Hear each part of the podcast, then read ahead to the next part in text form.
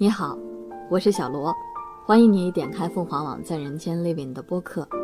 在这里，我们试图用冷静的叙述抵抗冰冷。老后应该怎么活？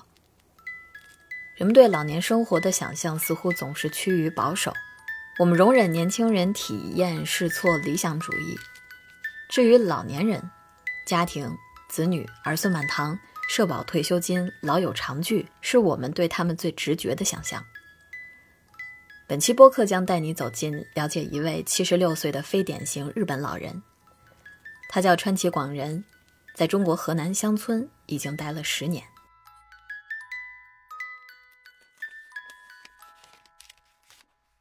他抛下我们几乎认为重要的一切，只身跨国来到乡村工作生活。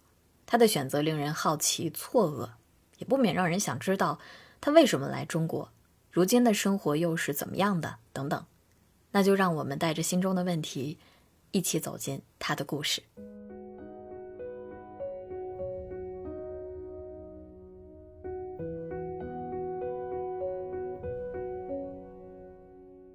因为疫情，川崎广人已经有三年没有回日本了。上一次回去还是二零一九年，那一年他去日本出差，顺路省亲。待了一个月，就想说赶快回来。在日本的好朋友都死了，邻居几个关系不错的也死了，还有曾经走得近的几位同事也过世了。他说，在日本待着有一种等待死亡的感觉。从六十六岁到七十六岁，日本九州鹿儿岛人川崎广人从耳顺到古稀的近十年的时光里，是在河南的乡村度过的。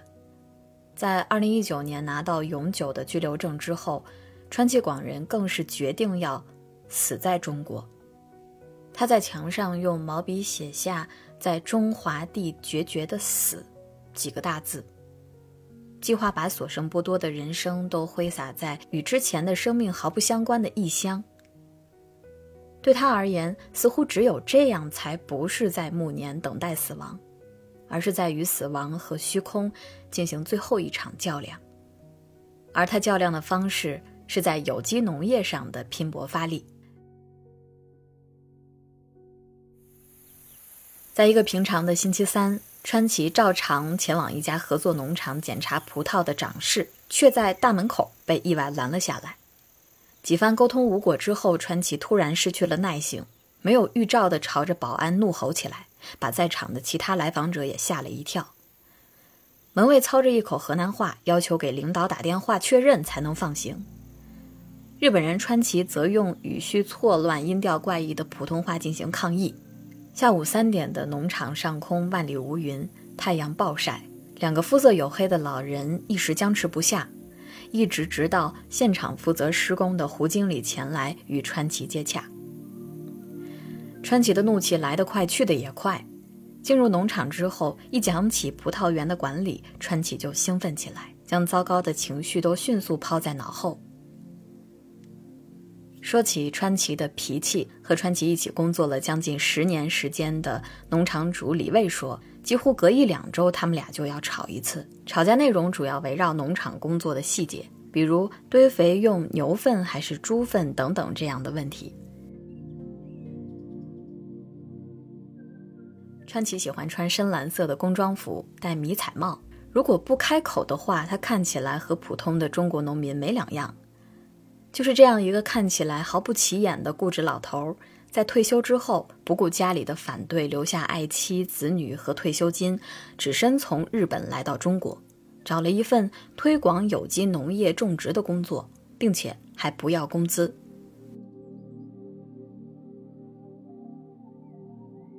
我第一次见到川崎是在二零二一年的九月，看到川崎在微博转发求助大家拯救小刘固农场的信息之后，我动身前往了川崎所在的河南新乡原阳县。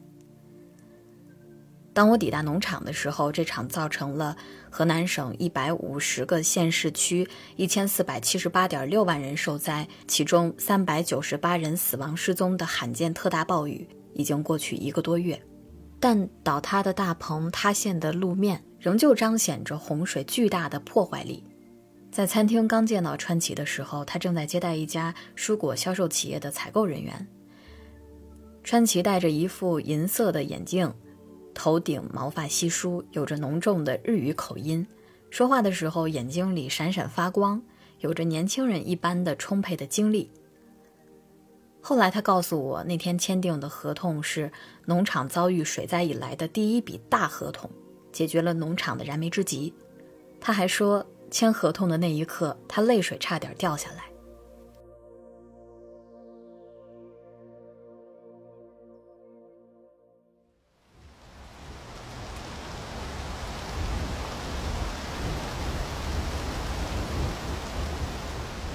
川崎所在的农场在河南七月份的极端暴雨中受灾，据统计，农场受灾面积达到一百二十亩。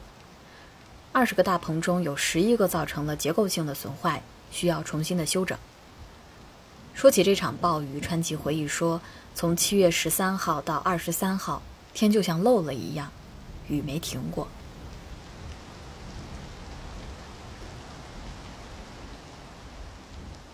不像雪灾，大家出去铲雪还能够降低灾害损失。极端暴雨天气，农场员工只能够待在室内。川崎广人性子急。总想着撑着伞出去，眼看着积水慢慢淹没了田地，他束手无策，心里更急。雨停后，大家去检查，西边的十五个大棚已经完全被淹没，锈黄了的支架歪曲着裸露出来，白色的塑料膜飘在水里，混黄的水底下是大约四五千公斤的西红柿、豆角、辣椒、茄子。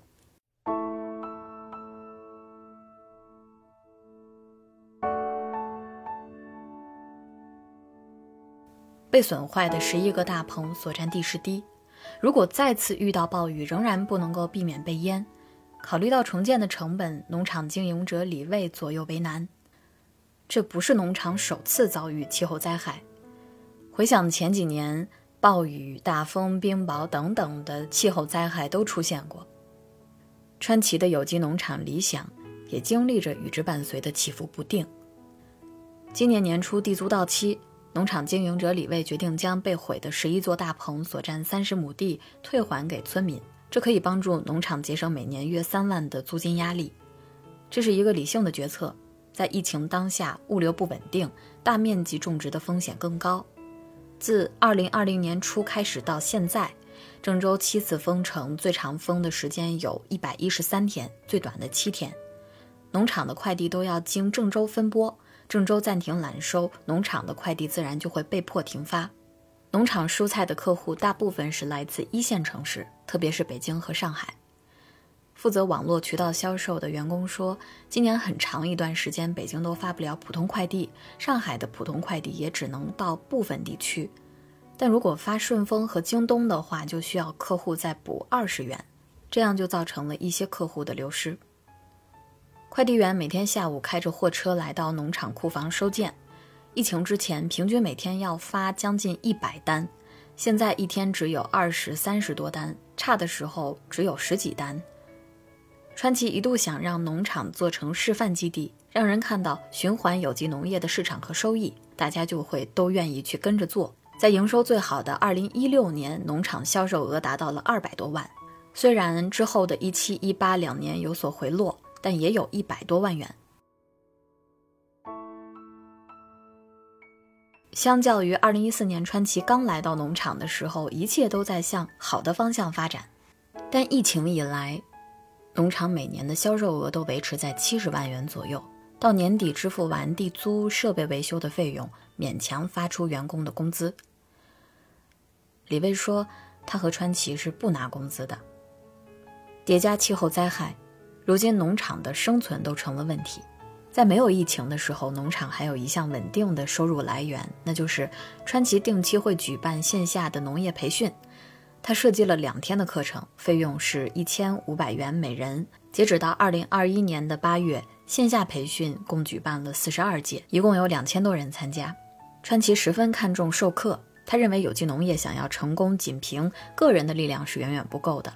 最好的方式就是要培养新农人，让大家慢慢接受这种有机的种植方式。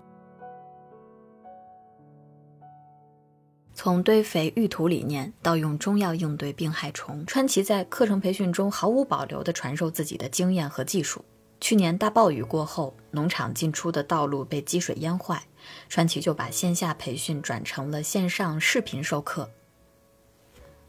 我第二次到农场的时候是今年的六月，少了年轻学员的身影，农场变得冷清了许多。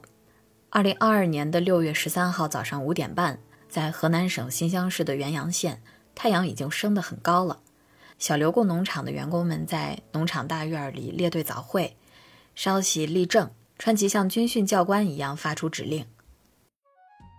川崎和农场主李卫先后布置当日的任务。五分钟之后，晨会结束，大家分头开始一天的工作。川崎带着志愿者刘海军去番茄大棚除草，老楼、二楼两个人继续去车库维修耕地机，为播种红薯做准备。还有人回仓库整理库存，稍后还要去厨房给大家做早饭。负责采摘的员工呢，则会根据订单打包，等快递车下午来拉货。整个农场的人数一直在十三个人左右，分到具体的作业分工，一个人要干好几个人的活，工作似乎永远都做不完。上午，番茄大棚内的气温不断升高，川崎照料着正在结果的番茄苗，他小心地用尼龙绳将枝条吊起来，避免枝子被果实压折。做完之后呢，又蹲在地上，拿着一把小镰刀除杂草，手脚并用在番茄田垄里进行。川崎所在农场采用的循环有机农业，在其官方介绍中说到，是养殖和种植相结合，把家畜粪便资源化利用，转化为堆肥和叶肥，作用于农作物的有机栽培办法，从而使农民减少使用化肥和农药。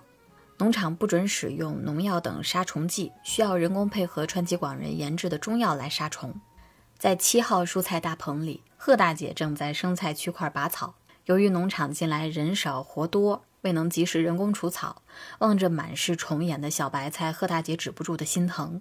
如果是贺大姐自己种菜，她自有一套传统又省力的办法，那就是往菜地里喷洒针叶型的除草剂。他认为杀死杂草的同时又不影响蔬菜生长，但现在他必须手工除草，因为川崎不让打药。中午吃饭的时候是大家最放松的时刻，厨房的热气让餐厅十分闷热，墙上的摇头大风扇嗡嗡地吹着。大家吃饭的时间很短，都想赶紧吃完到外面透透气，但也时不时会和一向严肃的川崎开开玩笑。老楼会问川崎：“你来中国多少年了？”川崎没有回答，会反问老楼：“你来中国多少年了？”二楼就会赶紧插话说：“人家老楼来中国七十多年了。”大家就会哄笑起来。老楼还记得川崎第一次来农场，人生地不熟的川崎求助老楼要点水洗把脸。川崎听不懂老楼的河南话，老楼也听不懂川崎的汉语，急得川崎两手做出洗脸的动作。老楼这才明白过来，带他到水龙头边儿。现在老楼和二楼仍然不会说普通话，川崎的汉语进步也不大。但是经过多年的工作磨合，竟然能够相互交流了。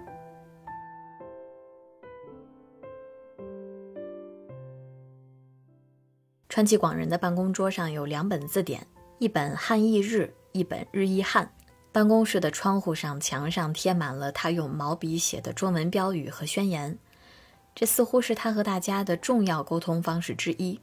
川崎是零九年在山东考察结束回日本之后才开始学习中文的。在山东农村考察的时候，他观察到当地施肥方式的缺陷，相信堆肥可以帮助到中国农民，并在为期一年的访问结束之后，在心底根植了在中国推广堆肥技术、介绍循环农业的使命。川崎生在农民家庭，求学时获得了农业经济硕士学位。在六十岁退休之前，一直在日本一家食品和农业公司做农业相关的工作。从山东回到日本之后，川崎着手系统学习堆肥制作，并通过文献了解中国农业的现状。他的想法毫无疑问地遭到了家人的反对。川崎有一儿一女，分别在东京和北海道生活。他离家后，家里只留下了七十岁的太太。在来中国之前，川崎把每个月十万日元的退休金全部留给了太太。二零一三年，川崎义无反顾地来到中国，辗转多地，理想一路碰壁。直到来到河南这家农场，穷困潦倒、汉语说的磕磕巴巴的日本老人才得以停下云游的脚步。当时的农场经营困难，已经难以为继。农场经营者李卫和川崎的理念有契合之处，李卫想着再拼搏一把，于是两个人就这样开始尝试合作。在过去十年里，川崎在微博上积累了六十多万的粉丝。他在社交平台积极为农场做宣传，有不少客户冲着这位日本农人的名气而来。而最近，七十六岁高龄的川崎广人工作是越来越忙了。去年九月份，距离小刘固农场二十五公里的一家农场准备投资 IT 大棚，聘请川崎作为技术员。从大棚的建设、种植、施肥、病虫害到收获，做全程的管理，每月会支付川崎一万元的工资。去年底，附近种植葡萄的另一家农场也邀请川崎合作，请川崎负责四千三百亩葡萄园的肥料和病虫害的管理，每个月有八千元的工资，他也答应下来。两份合作农场的工作并不轻松。川崎也希望通过这两个农场的项目来证实自己的有机农业理念不仅适合小型农场，也适合大面积种植。同时，川崎把这两份工作的收入交给了李卫，用作农场地租和员工工资，以缓解农场的经营压力。于是，川崎每周奔波在三个农场之间。周三的时候，他会被接去第一家农场；周四呢，又要赶往临近的另一家农场。到周五的下午再返回小刘谷农场，准备第二天的线上培训课程的 PPT 课件。蜂拥而至的学员、志愿者和大农场的青睐，让有机农业的推广看起来如火如荼。但现实往往是残酷的，不少慕名而来的学员抱着希望而来，失望而归。之前没有做过有机农业，想尝试有机种植的，会发现这个过程实在是太麻烦了。川崎教的模式需要很高的人力成本，施肥、除草、除虫等全部都要人工才能实现。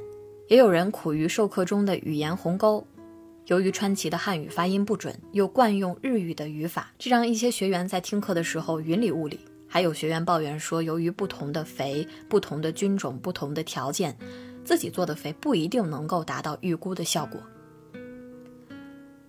在有意愿的人群中推广有机种植尚且困难重重，把目光从这个小群体身上挪开，仅回到农场外的土地，即便是川崎在当地深耕十年，也没有改变广阔又僵硬的现实。我在农场的那段时间，村里的麦收已经结束，早一批播种的玉米刚抽芽，沿途有农民趁着落日的凉爽，在地里喷洒杀虫剂。农用三轮车上，老乡将两种农药按照比例兑水后加入喷雾器中。川崎会走近，拿起老乡的农药瓶，仔细的端详，一言不发。在返回农场的路上，川崎和我说，要改变农民的观念很困难，他们已经习惯了化肥和农药。川崎和李卫曾经邀请过本村的村民免费参加他们的课程培训，但是没人来参加。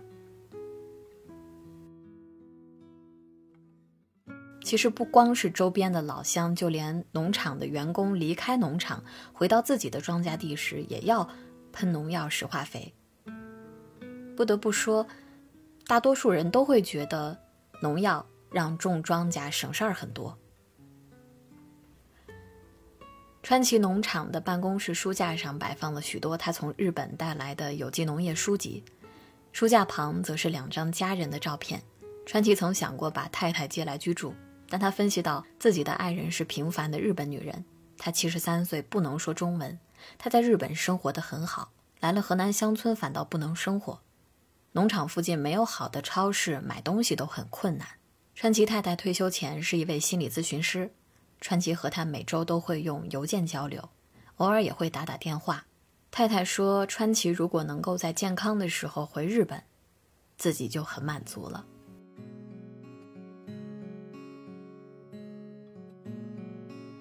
二零二二年的四月，川崎在微博日记里写道：“去年自己的门牙掉了一颗，在与对面的人说话的时候会感觉很不好意思，与人交流的时候会下意识地用右手遮住牙，他才感觉自己老了，寿命快到终点了。医生告诉李卫，换牙费用在七百到两千元一颗。李卫没钱，川崎也没钱。后来是合作农场的老板得知川崎的窘境之后，主动提供帮助，让川崎换了三颗牙齿，花了七千八百元。川崎心存感激，决心要更加努力地为农场工作。可随着身体的衰老，他感觉自己的体力大不如从前。原来有每天都使不完的劲儿，早上六点就钻进大棚除草，现在还没怎么劳动，就会感到疲乏。今年五月底。李卫带川崎去原阳县中医院住了两天院，做了全面的检查，最终川崎被确诊为二型糖尿病和腔隙性脑梗死。出院的时候，医嘱写明要注意休息，按时吃药。医生给川崎开了六种药，每天一共要吃四十一粒。回到农场后，李卫将药分装在密封袋里，贴上了标签，监督川崎按时服药。但川崎满不在乎。体力恢复一些，又回到大棚里干活，同时也没有改掉晚上喝啤酒的习惯。他总是会说这有助于睡眠。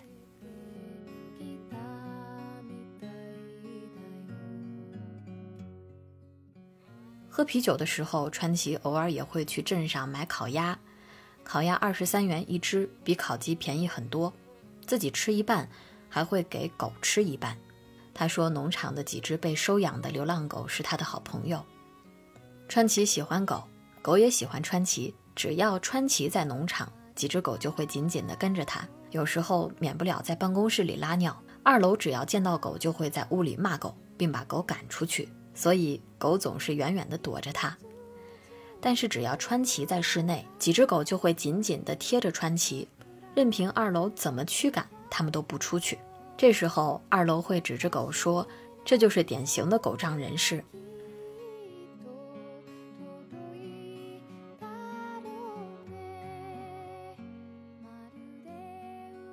川崎曾经多次和李卫提到，他死后就想埋在小刘固。李卫问他墓地在哪儿，川崎说在李卫父亲旁边。农场所有人都觉得川崎应该回日本。李卫也认为川崎理应回到日本的家中，那里得到的医疗和照料会比农场这边要好很多。但似乎没有人能够改变川崎做的决定。作为在中国最熟知川崎的人，将来川崎何去何从，李卫也没有答案。川崎笃定地认为，如果自己不在，农场一个月之后就得倒闭。李卫说：“他放不下在进行中的有机农业尝试。”川崎曾经在视频采访中说到：“工作并不是为了钱，而是为了生存的价值。”他说：“他现在在日本很难找到工作机会，来到中国之后，每天都充实的工作着。这不能说是为了中国，而是为了自己的幸福。”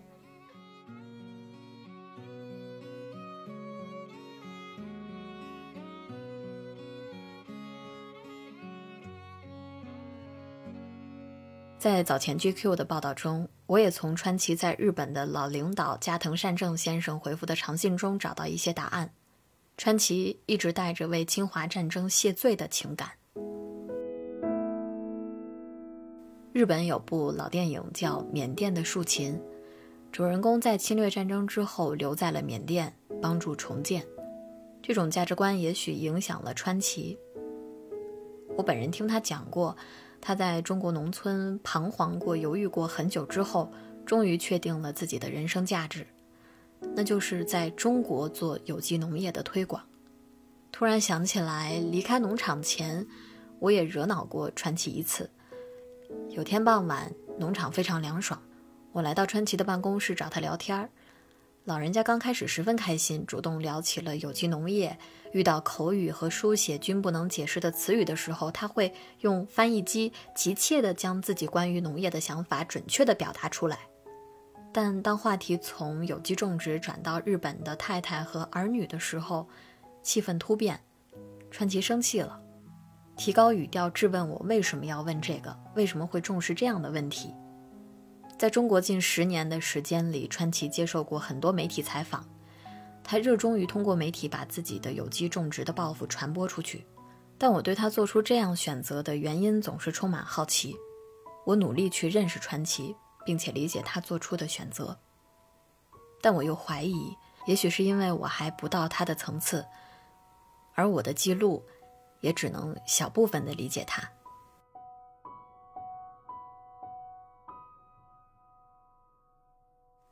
以上就是这期播客的全部内容，感谢你的收听，我们下期再见。